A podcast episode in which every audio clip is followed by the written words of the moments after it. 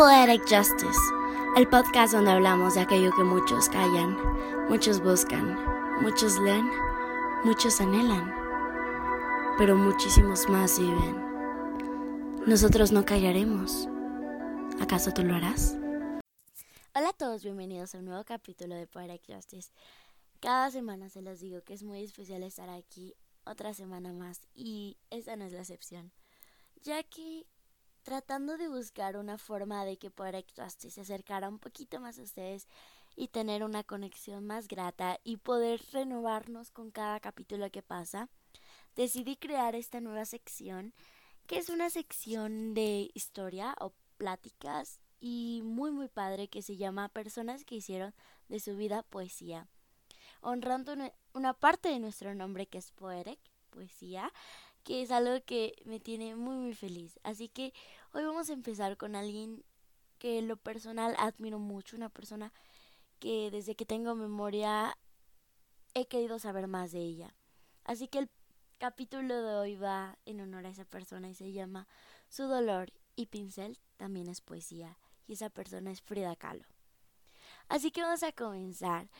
Quiero darles una pequeña introducción que me encontré por ahí en una pequeña revista que yo no conocía, pero me fascinó, que se llama Poemame, revista abierta de poesía. Así que cuando leí esto sobre ella, tenía que compartírselos. Dice, cuando uno ve su obra por primera vez, no la comprende. Al conocer su historia, uno puede adentrarse en esas líneas, que son como gotas de sangre de un ser herido, como tragos de vino de esa mujer que se emborracha por aversión, por delirio, por celos, por aquello que le conmueve, pero sobre todo por amor. Un amor sufrido, un amor gris, espinoso, extenso como un valle, pero con muchos trazos oscuros, dulce, intenso, abismal, un sabor enervante en su escritura, tintes de tanta ternura, propio de una mujer con grandes y profundos sentimientos. Un mar surge de su pluma y acaricia en brisa con sus palabras. Frida se autorretrata porque refleja en ella misma un sufrimiento físico desgarrador, la hiel que atraviesa su garganta, el terrible dolor que la doblega y la Frida que se levanta edificándose nuevamente. Qué hermosa introducción para una persona que hizo poesía de su vida. Así que vamos a empezar a adentrarnos con esta mujer y su biografía. Su nombre completo era Magdalena del Carmen Frida Kahlo Calderón. Por si no lo saben, en pocas palabras es Frida Kahlo. Nació un 6 de julio de 1907 en la casa de la Ciudad de México, propia de sus padres, desde 1904 conocida como la famosísima Casa Azul que se encuentra en Coyoacán. Sus padres eran Guillermo Calo, de ascendencia húngara alemana, y Matilde Calderón, totalmente Oaxaca en la sangre. Por ello ya lleva tanto color mexicano. Ella fue la tercera de cuatro hijas. A la edad de seis años, Frida enfermó de polio, lo que provocó que su pierna derecha permaneciera más corta que la otra, lo que resultó en acoso. Sin embargo, este revés no le impidió ser una estudiante curiosa y tenaz. Completó sus estudios de la secundaria en la Escuela Nacional Preparatoria. A los 18 años, el 17 de septiembre de 1925, fue cuando ocurrió el más trágico accidente. Frida sufrió un accidente en un tranvía que chocó contra el autobús en el que viajaba. Las consecuencias para su persona fueron graves. Varios huesos estaban fracturados y su médula espinal dañada. Mientras estuvo inmovilizada durante varios meses, Frida comenzó a pintar. Gracias a que su madre la veía tanto tiempo reposada, le compró un caballete y un espejo para que empezara a pintar sus corsets, para que empezara a pintar su arte. Posteriormente formó relaciones con varios artistas, incluida la fotógrafa Tina Modotti y el reconocido artista Diego Rivera, que terminaría siendo su gran amor y su gran dolor al mismo tiempo. Frida fue una mujer increíble en cada aspecto, ya que es una mujer sobreviviente, una mujer que con tanto dolor logró hasta la fecha seguir viva en todo su arte. Y yo creo que no lo dejó mediante sus pinturas, ya que ella era pintora. Ella es muy reconocida por sus autorretratos y de sus pinturas más famosas son Las dos Fridas, fue pintada en 1939. Esta es en lo personal, una de mis pinturas favoritas que me encanta. Esta pintura se encuentra en el Museo de Arte Moderno de aquí de la Ciudad de México. Y yo, de hecho, les comparto que eso va a ser uno de mis próximas metas terminando esta cuarentena, volver a ver esa pintura y examinarla más a detalle, ya que es una pintura digna de admirar. Otra pintura es La columna rota, en 1944.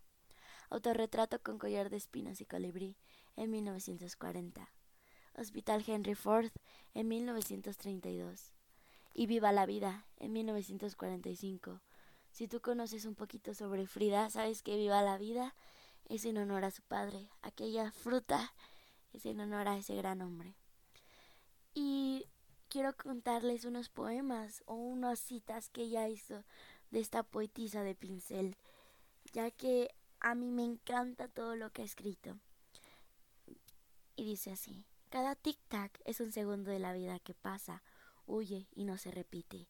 Y hay en ella tanta intensidad, tanto interés, que el problema es solo saberla vivir, que cada uno lo resuelva como pueda. Wow, qué hermoso, ¿no? Y tiene varias frases tan increíbles, muchas de ellas dedicadas a su gran amor, Diego Rivera.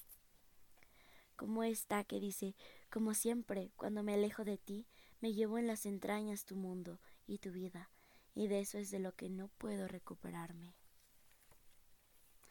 Otra gran frase de ella es, era una mujer solitaria, una flor solitaria, mariposa gozosa que te posaste ahí, Después el polen de otra flor más fragante llamó y la mariposa voló.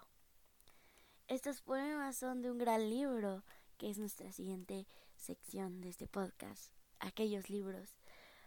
No sé ustedes, pero a mí me encanta ir a la Ciudad de México, al centro de la ciudad, por el Zócalo, por Bellas Artes, y encontrarme en esas esquinas, esas pequeñas librerías, esos pequeños puestos de revistas con libros increíbles, muy económicos, y estos libros que quiero decirles son grandes libros. El primero es Frida Kahlo, fotos inéditas que reflejan su vida. Yo cuando vi este iba con mis abuelos y le dije a mi abuelita, ¿me lo puedes comprar? Porque me impactaba de que realmente habían fotos inéditas. A mí me encanta investigar sobre ella y pues he visto muchas a lo largo de mi vida y encontrar estas frases que les acabo de leer vienen de aquí. Entonces me sorprendió que en algo tan simple viniera tanto arte. Y también hay otro que se llama Frida Kahlo y su historia. Este me lo regalaron en mi cumpleaños. Ambos eh, libros son de Editorial Yat City y son libros que son muy buenos y no son libros difíciles de conseguir. Si tienen la oportunidad, me fascinaría que pudieran leer alguno de ellos. Y quiero recomendarles algunos lugares aquí en México que pueden conocer, viajar o desde las pantallas que Google nos permite ya poder visitar. Uno de ellos es la Casa Azul en Coyoacán. Para mí cuando la visité por primera vez fue algo increíble, me impactó porque yo he visto documentales, había visto el sitio línea y ver cómo todas las fotografías que yo vi, imaginarme que ella estaba ahí, ver sus pinceles, ver dónde caminó, ver su cuarto, porque tiene un cuarto de día y un cuarto de noche, porque necesitaba cuidados específicos. Otro lugar es el Museo Dolores Olmedo. Es un lugar increíble también que tuve la oportunidad de visitar, si pueden visitarlo también. Es un lugar muy muy bonito que conmemora a ella y a Diego también. El Museo de Arte Moderno, como les decía, ahí se encuentra la pintura de las dos Fridas. Es una pintura increíble. Les voy a hablar un poquito de ella sobre lo que he investigado yo. Las dos Fridas son dos retratos de Frida tomados de las manos.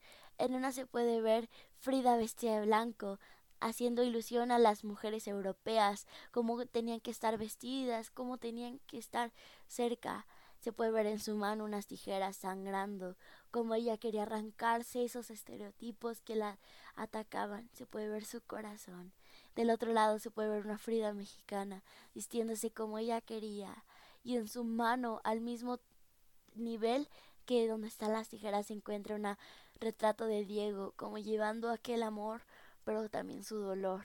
se pueden ver que están unidos de corazón. Esos dos corazones son algo increíble, ya que puedes ver la luz de cada uno, cómo están conectados aquellas mujeres, el cielo azul de atrás, es algo que a mí me encanta, algo que quiero volver a ver en persona. Y quiero comentarles mi opinión sobre esta artista, que yo creo que ya les he dado pequeñas pistas. Desde que yo tengo memoria me encantó Frida Kahlo. Yo creo que soy una persona que le encanta la historia y eh, poderme identificar con una mujer así que no en su dolor, sino en su arte, poderme sentir a gusto viendo sus pinturas. Recuerdo ser yo chiquita y ver documentales, leer al respecto, porque es alguien que me intrigaba mucho. Tenía siete años cuando comencé todo esto, todas mis pequeñas investigaciones sobre ella, y al ir a la Casa Azul fue algo que me tuvo muy muy feliz. Frida Kahlo para mí es algo muy importante porque marcó poesía en mi vida, marcó arte, marcó esencia, porque ella me enseñó también sobre el amor a México. Ella me enseñó que viva la vida. Este fue el episodio por hoy amigos. Espero que el próximo capítulo podamos descubrir más sobre personas que hicieron poesía con su vida, porque hay demasiadas, cada persona es poesía, hay que aprender a leerlas amigos. Les quiero muchísimo, espero que tengan una semana increíble, que les vaya muy bien. Recuerden seguirnos en todas nuestras redes sociales. Estamos en Spotify, YouTube, Anchor, en, en Apple Podcast, estamos en muchos lugares, en Google Podcast, en Instagram, Twitter, Facebook. Síganos porque ahí vamos a estar con ustedes compartiéndoles más. Los quiero mucho. Feliz semana, feliz inicio a este bonito comienzo. Los amo con todo mi ser. Aquí estamos para servirles porque Poetic Justice sigue siendo poesía. Nos vemos.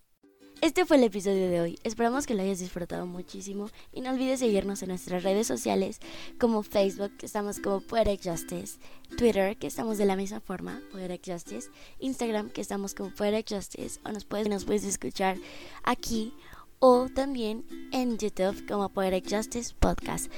Te queremos muchísimo, recuerda seguirnos para estar al tanto. Y nos vemos en el próximo episodio a la misma hora, 12 del día, cada viernes. Nos vemos.